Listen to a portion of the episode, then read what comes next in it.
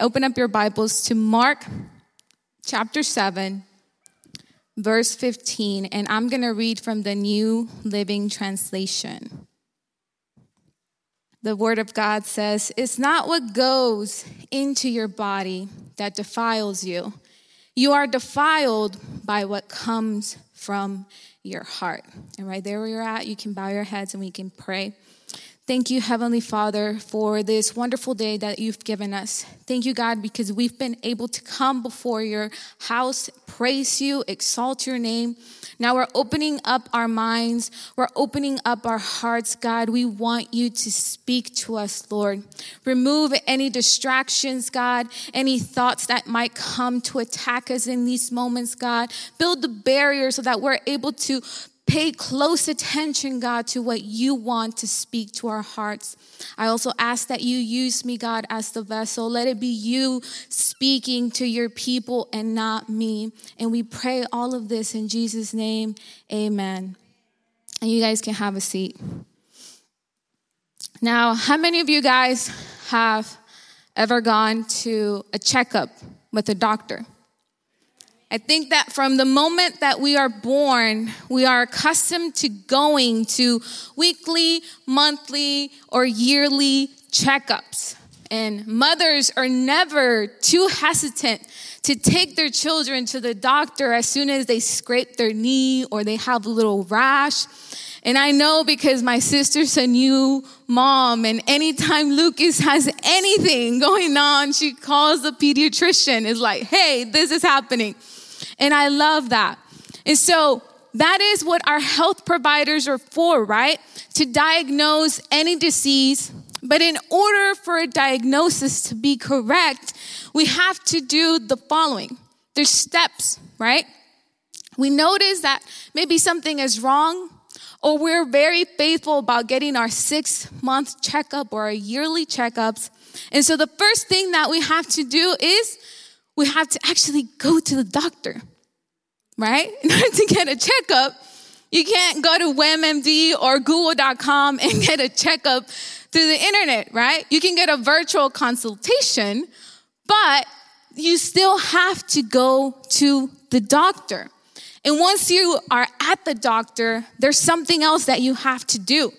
You have to answer a bunch of questions.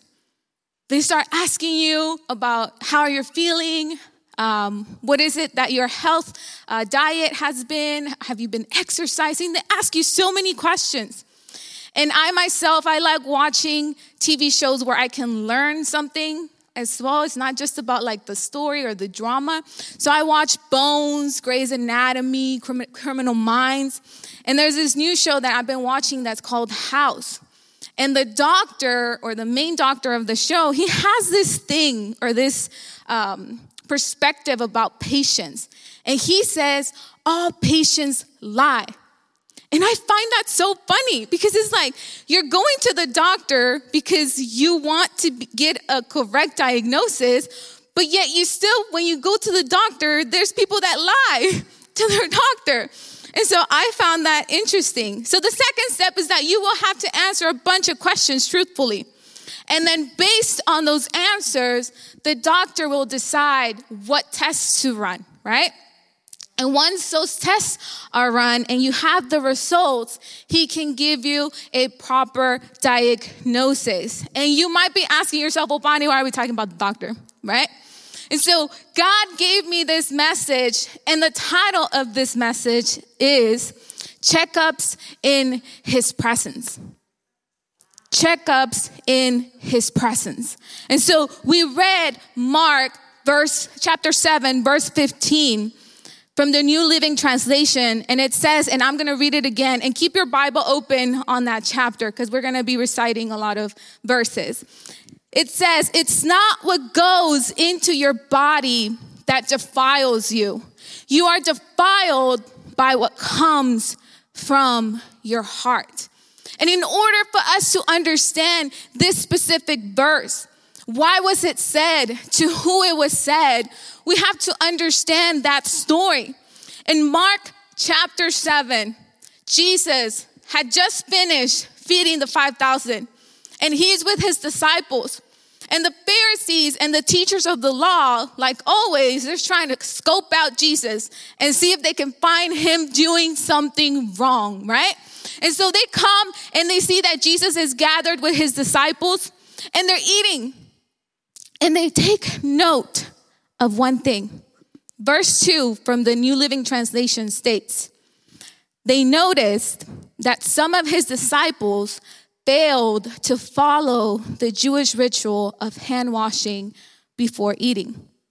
And then the same verse in the New International Version states, and saw some of his disciples eating food with hands that were defiled, that is, unwashed.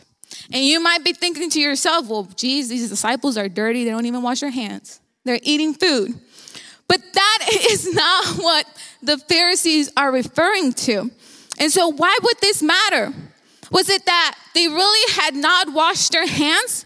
You see, this is why it's very important for you to read from different translations when you're reading the Bible so you can get a better understanding of what it's trying to tell you. And I'm not just here to speak to you and tell you, I'm here to teach you how to fish. So that's how you can fish by reading different versions of the Bible. So one states that they're not following a Jewish ritual of hand washing, right? And this ritual was more than just simply washing your hands. I went and I researched and I read an article where, you know, Jewish people still practice this custom or this tradition. And before they could even start the ritual of washing their hands, their hands had to be clean. So it wasn't about washing their hands specifically. It was because the Pharisees and the teachers of the law, they say, okay, Jesus, you're Jew, your disciples are Jewish. Why are they, why are you not making them follow our traditions? Why is it that they're not performing this ritual, right? And when we continue to read, the Pharisees and the teachers of the law asked Jesus in verse 5, New International Version. It says, Why don't your disciples live according to the traditions of the elders? This tradition of the elders. Instead of eating their food with defiled hands. And Jesus replied, this is in verse 6, New International Version. It says, Isaiah was right when he prophesied about you hypocrites. As it is written, these people honor me with their lips, but their hearts are far from me. They worship me in vain. Their teachings are merely human rules. You have let go of the commands of God and are holding on to human traditions. You see, this ritual of hand washing was so that they can appear to be these spiritual people, when in reality, Jesus is confronting them and telling them, Isaiah was right about you. It's only outward appearance that you have, but your heart is far from me. And so I want you guys to understand why Jesus states this in verse 15 this is why he says it's not what goes into your body that defiles you. You're eating with not performing the ritual of hand washing, and the food that goes into you is not what defiles you, it's not what makes you unclean. What makes you unclean is what comes from your heart. And this is a verse that Jesus says to the crowd and the Pharisees that are around him. And in verse 17, New International Version, Jesus, it states, after he had left the crowd and entered the house, his Jesus asked him about the parable that he said in verse 15. Verse 18 says, Are you so dull? He tells his disciples, Really? Really, guys? You guys are asking me about what I just said. Are you really that dull? He asks, Don't you see that nothing that enters a person from the outside can defile them? Verse 19 says, For it doesn't go into their heart, but into their stomach and then out of the body. Right? You eat it, it goes into your stomach, you process it, and it's discarded. But verses 20 says, He went on. What comes out of a person is what defiles them.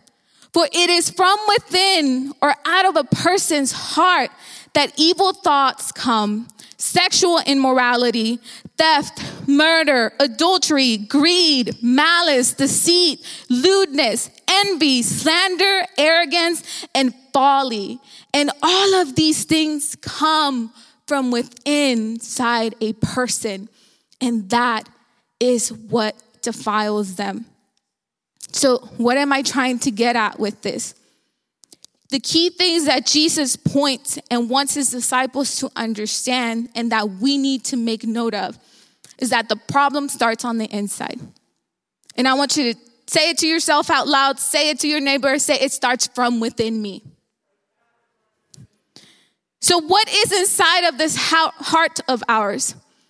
The Bible gave us a list, and you might be thinking, Bonnie, that's not me. I don't, I don't think evil thoughts. I'm not greedy. I'm not selfish. I don't get angry.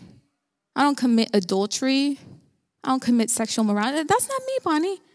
All of these things are not me. You're kind of lying to yourself. All of these things come out from within our heart.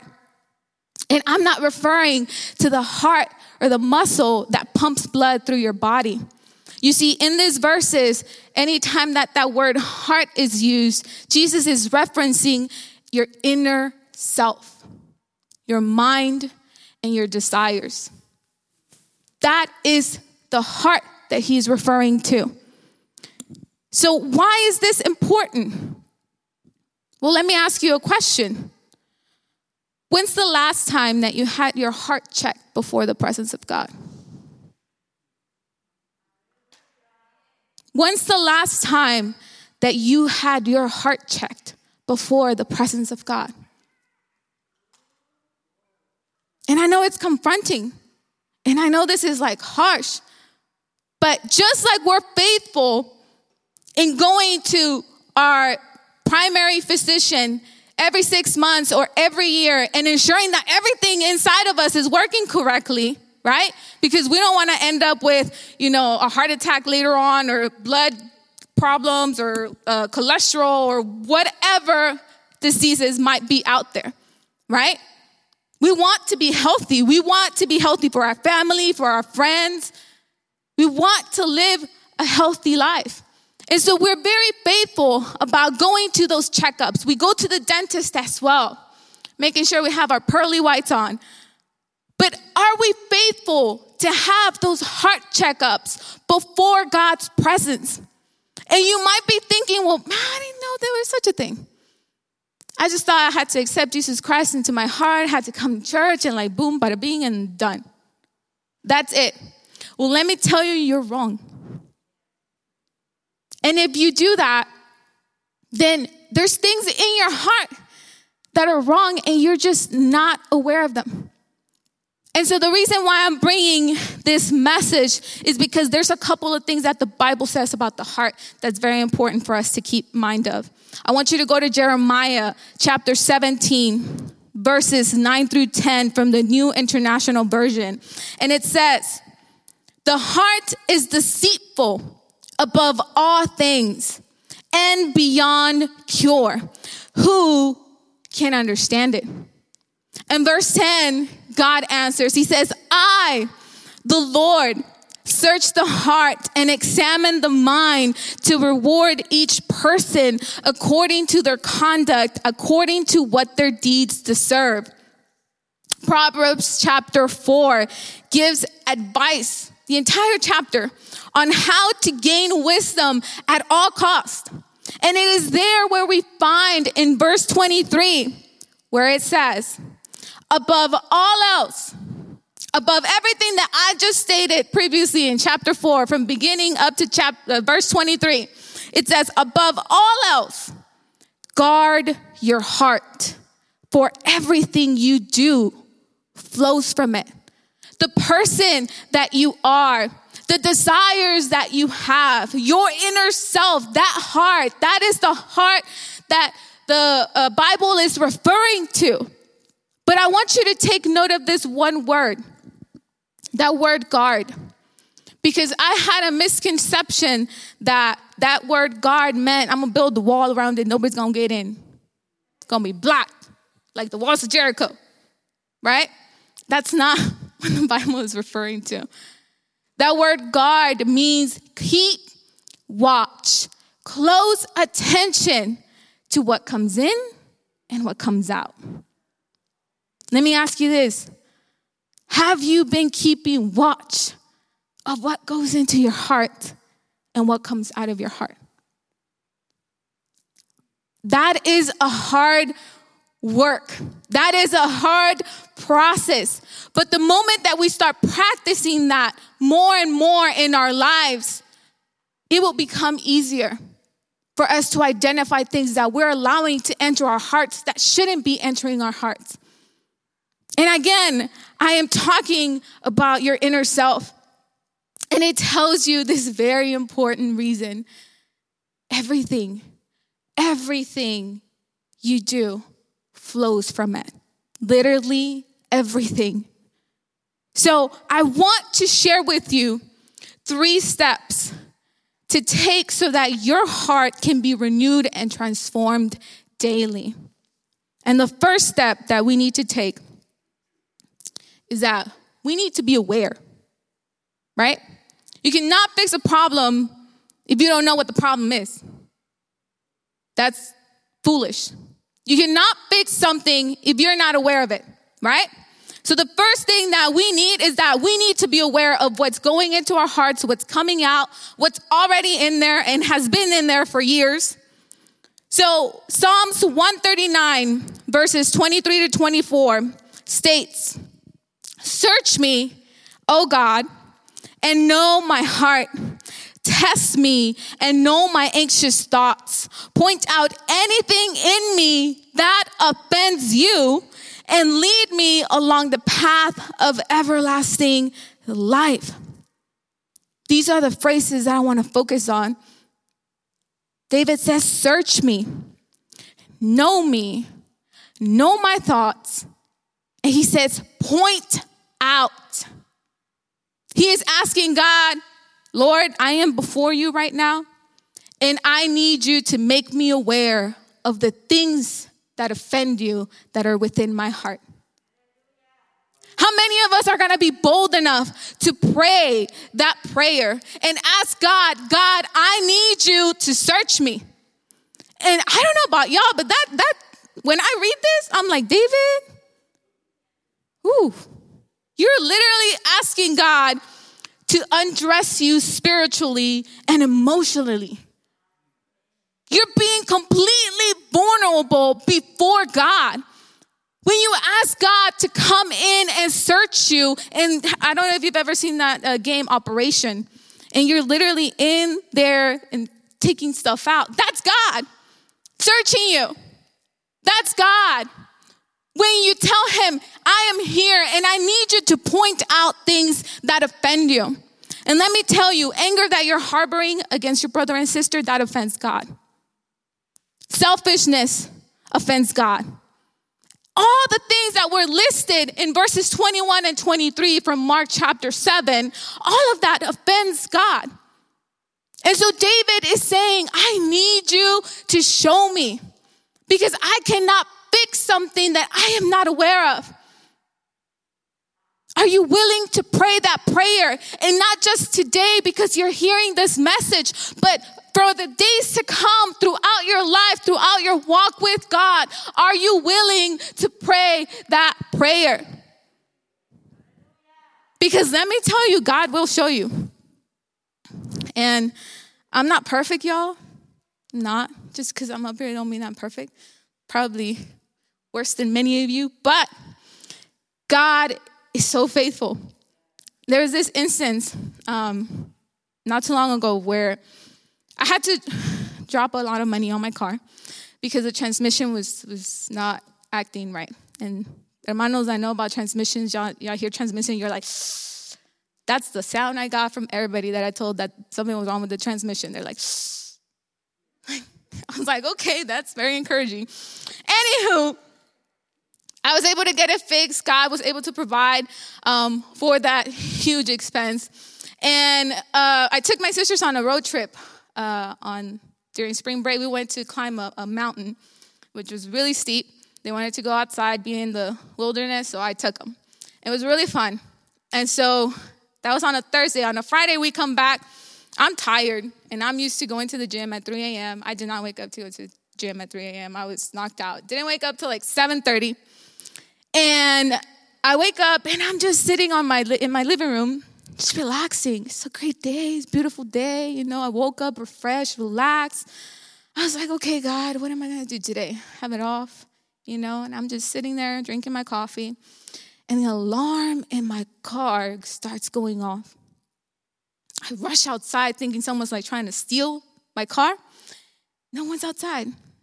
I see if there's any kids that probably like were playing. I mean, it was 7:30 in the morning. I don't think anybody was up at that time, but still, I'm trying to see like figure out like why was my car alarm just going on? And my uh, I started looking for my keys, trying to shut it off, and I can't find my keys. And for y'all that have you know really nice cars um, the keys is like a, electrical key that's very expensive right the little beeping one the yeah y'all know what i'm talking about it's very expensive key you sometimes don't want to make a copy because it's so expensive to get another copy because it has a chip and all this stuff anyways I couldn't find my keys so i'm like okay i'm, I'm retracing my, my, my steps I'm like, okay, I left it in my jacket, and I put my jacket right here on this couch. Jacket's not here. Okay, so I'm like investigating, trying to find this jacket because it has my keys in it. My car alarm starts going off, and I was just like, okay, like where? I couldn't find it. So I go and I ask my mom, I'm like, Mom, like, did you see my jacket? She's like, Oh, I threw everything that was in there in the wash. Same reaction I had. I heard all y'all. yes, same reaction. I run to the laundry room. I open up the washer, and I first thing I see right there, all soaked in water, was my keys. I was upset. Like, upset, very angry. I go back to my mom's room. I'm like, look, they're wet. They're so, like, they're dripping wet keys. I was so angry. I was like, don't touch my stuff ever again. And you're probably like, ooh, Bonnie. Yeah, I told her that. I left. I was so angry. I was like, I need to go to the gym and like de-stress this emotions I'm feeling, right? So I went to the gym and as I'm working out, that's when God decides to like show up. God's like, you need to apologize. I was like, no. She, she messed up my keys. I mean, they were working. I went and I locked it, made the car alarm go off and turned it off. I was like, okay, God, like they're, they're good. They're good. But I was like, she, she messed, almost messed up my keys. Like it's, it's her fault. And God's like, but that's not the issue. I'm, I'm doing this while I'm at the gym, right? Like I'm lifting weights and I'm having this conversation with God. And God's like, that's not the issue. I was like, okay, think it is the issue because she almost like had to make me get a new set of keys. And he's like, no, Bonnie, that's not the issue. Then why, why is getting another set of keys like so such a bad thing? I was like, because they're expensive. He's like, okay, so the money is the issue. He's like, well, yeah, because they're expensive. So, yes, money is an issue. I don't want to pay all this money for new car keys. He's like, okay, but why, why is that such an issue? I was like, because I just dropped all this money on the transmission. He's like, okay, so you're not trusting me that I'm going to provide. I provided for the transmission. Do you not think that I can provide for a new pair of keys? That's God, y'all. That is God. When He comes up and He tells you, He's like, look, you're gonna harbor a little bit of anger that you just displayed with your mom in your heart. Do you want that to really stay in there? I was like, no. He's like, okay, apologize. I was like, okay. This is the first time in a long time that I went to my mom and I apologized and I told her, I am sorry, please forgive me. Because some of us Hispanics, we have that tradition that I'm mad at you and I'm not going to talk to you. And the moment that I talk to you again, that's me telling you I'm sorry. Well, let me tell you that does not work. God is saying you need to start learning how to say, please forgive me. Because just like I was able to forgive your sins, you should be able to extend that mercy to anyone that might offend you, even if it was intentional or not. Because my mom was just trying to do a nice thing, just wash the jacket, right? She didn't pay attention that the keys were in there. And so God, in that experience, was able to reveal something to me about my heart. He's like, You have some anxiety in there and some control issues when it comes to finances. You don't trust me sometimes that I will provide for you. Have you guys been dealing with the same thing? And God's speaking to you today, and He's telling you, I need you to trust me. I need you to trust me. There's things in our hearts that have been in there for years. We've been Christian for years. And we didn't know that that was a problem. Do we want to be aware of the problems that we have within our hearts? Then we need to start asking God. We need to start praying what David prayed and say, Search me, know my anxious thoughts, point out the things that offend you. How many of us are gonna have that boldness to ask God? Be brave enough to tell Him, God, I need you to search me. I need you to point out those things. You see, but when we are bold enough to ask the all knowing God to search us and to point out what is wrong, we cannot stop at being aware only. See, awareness is the first step, which will lead you to the second step. You're aware of the issue now. What are you going to do? Step two is surrender. You need to ask God to change you. Because it's not just about knowing that you have a problem, but it's also about asking God, God, okay, this is, this is, I am anxious when it comes to finances. I, I need to surrender this to you today. I need you to change me. I need you to change my heart. Psalms 51 verses 10 through 11 says, create in me a pure heart, O God, and renew a steadfast spirit within me. We must lean in and pray like David did in this psalm and ask God to create in us a pure heart, to change us, to mold us. In these verses, the words pure, heart, and create have specific meanings. And pure means flawless, clean, and genuine. And the heart means the same thing that we've been talking about since the beginning your inner self, your mind. And I like this word create at the beginning because create just means he causes something to happen to your heart. He causes something to happen to your heart. Are you asking God to cause something to happen within your heart. When you do that, it means that you're giving fully authority and control to God over your heart. You see, God can show you the areas in your inner self that are damaged, that are continuously harboring hate, resentment, greed. But will you stay with that knowledge and maybe deny it? or excuse yourself by playing the victim card. And I say this because I'm, I'm in this program that's called Freedom, um, and we're leading what they're called Freedom Groups. And it's a 13 week curriculum course where young women go and, and they want to seek more about God. And the interesting thing that, that just shocks me so many times is that many of them are, have been born Christian their entire lives. And for some reason, they strayed. And when we're going through the lessons and when we're going through the chapters, there's this uh, chapter called uh, What Flows from Your Heart. And that is where they're confronted with what is it that you've allowed to enter your heart that has remained and stayed there?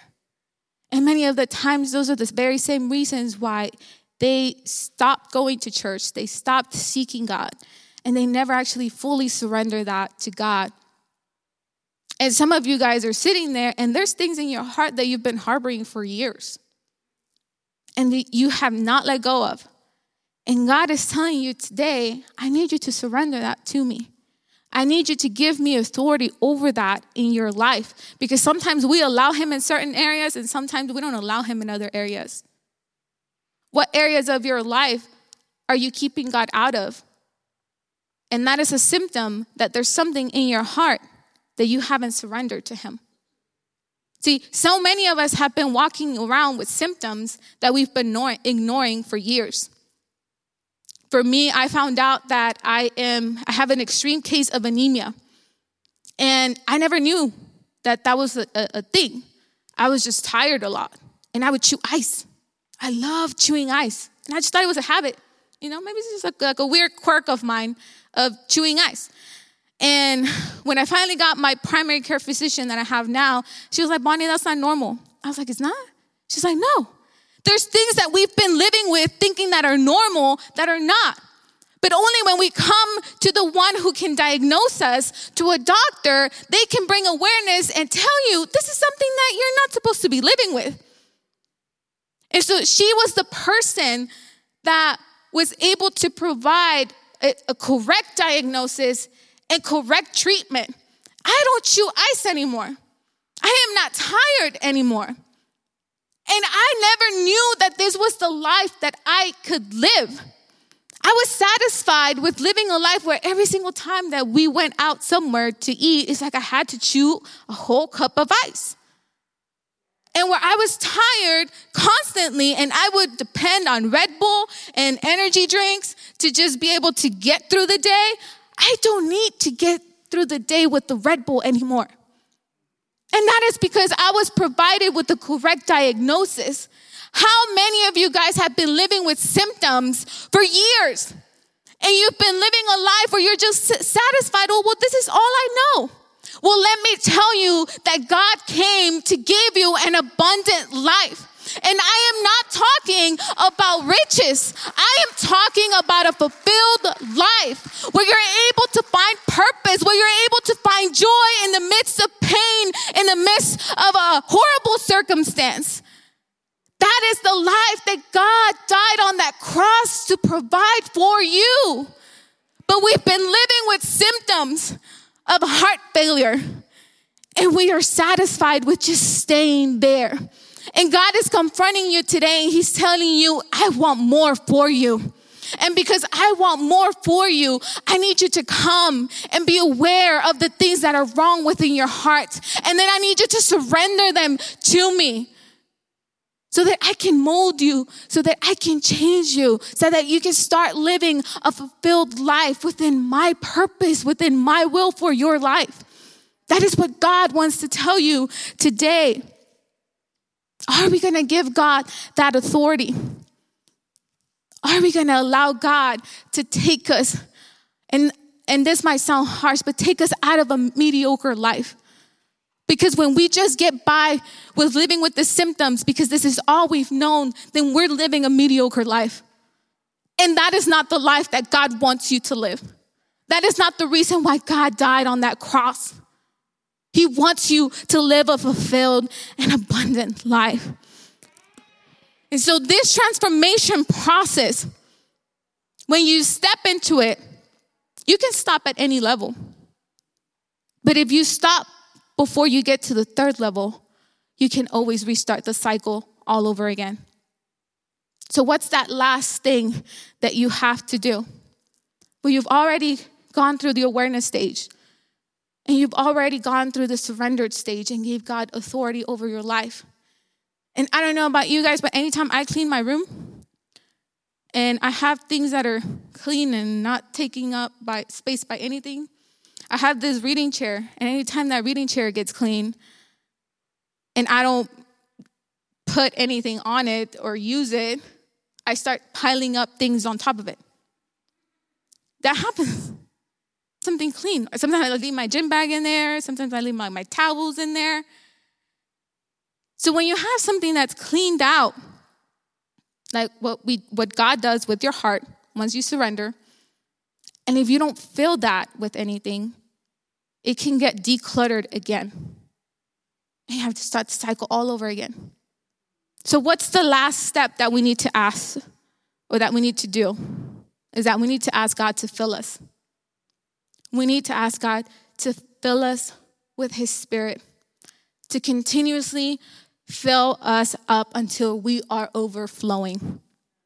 Ephesians chapter 5, verse 18 states, Do not get drunk on wine, which leads to debauchery, but instead be filled with his spirit. And it was interesting to me that um, in one of the lessons that Pastor was giving, he mentioned in one of his teachings about the presence of God that Jesus was the only one that was filled with the entirety of the Holy Spirit and that each of us was given according to our faith, a portion according to our faith, and that that portion we need to work that portion. We need to continue to work it out. And I was that man, I wrote it on my notes, it's still on my journal. I was I was so surprised by that. And I asked God, God, I I want more. If I was not given, I was just given a portion according to my faith, I want more. So my faith needs to increase because I want more of you. How many of us want more of God? How many of us are going to ask God to fill us, to drench us completely with His Holy Spirit now that we've been cleansed, now that we've surrendered those problems, now that we've been aware of those issues that are within our hearts? How many of us are going to ask God, God, fill me up? Fill me up more and more and more with your presence. But you see, this overflow takes work. This overflow isn't just gonna miraculously happen. And something that I've noticed is that we are becoming a microwave generation. And what do I mean by microwave? We want things in three minutes or less. You put it in the microwave, you put three minutes, and boom, you have a meal. We are being tailored to be lazy with the drive ups and the pickups and the deliveries and the online ordering and the Amazon. We are being tailored to become lazy. And are you gonna become lazy when it comes to your relationship with God? Because if you're gonna become lazy and you're gonna have that mentality of the microwave generation where you want things instantly in the in and now, you wanna have an experience with God in only 30 minutes of worship at church on a Sunday, that is not enough for you. You want to understand who God is and understand the identity that He has placed over you, and just the preaching that takes 30 minutes, that is not enough.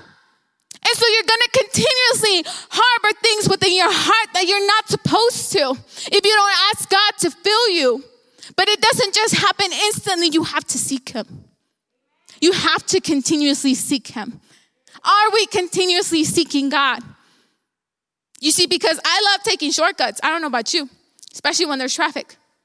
I see traffic and I'm just getting on the GPS. Okay, I'm going to take this, this, and this. And sometimes I end up in the same spot.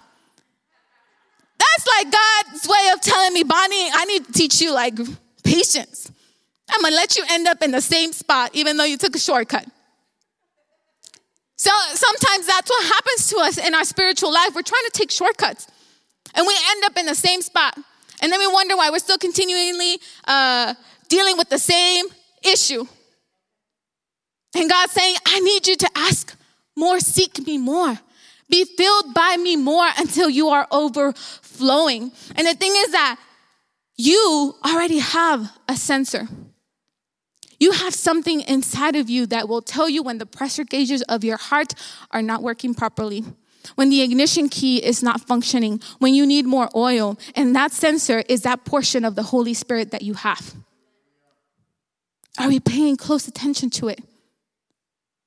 Or is our uh, engine really malfunctioning because we're not paying close attention to the sensors? But that's so interesting. I learned so much about cars. As I was researching, there's, there's so many interesting things about cars. But the Holy Spirit, that is your sensor. He is the one that's going to convict you. And let me tell you, that portion that you've been given, if you have not multiplied it in the days that have passed, in the days to come, you need to. Let me tell you this because there's no time to waste. There is no time to waste. And I don't know about you, but I want to encounter God while I'm here on earth to the full extent that I can encounter Him at. I am not going to waste time. That is the one advice that I was given by someone that's older than me. I asked them, What is the one thing that throughout all your years you have learned? And they told me to not waste time. Because that's the most valuable currency that we have. Because once you spend that time, you can never get it back. Are we spending that time in the presence of God? Asking for daily checkups, for weekly checkups, for monthly checkups. Are we doing that? God is telling you today, I need you to come before my presence and come get a checkup. Because there's things in your life that I've been trying to get you aware of, and you've been just blinded by your busyness, by your schedules, by everything else that gets your attention, and not me. And so I need you to come before me and ask me, ask me to search you. Because God's a gentleman. He's never gonna just come and force himself on you. He likes to be invited. Are we gonna invite God? Are we gonna tell God, God, I need you to make me aware? And are we gonna surrender to God the moment that we're aware? And are we gonna ask Him to fill us? Those are the steps that we can take every time that we come before Him to get a checkup.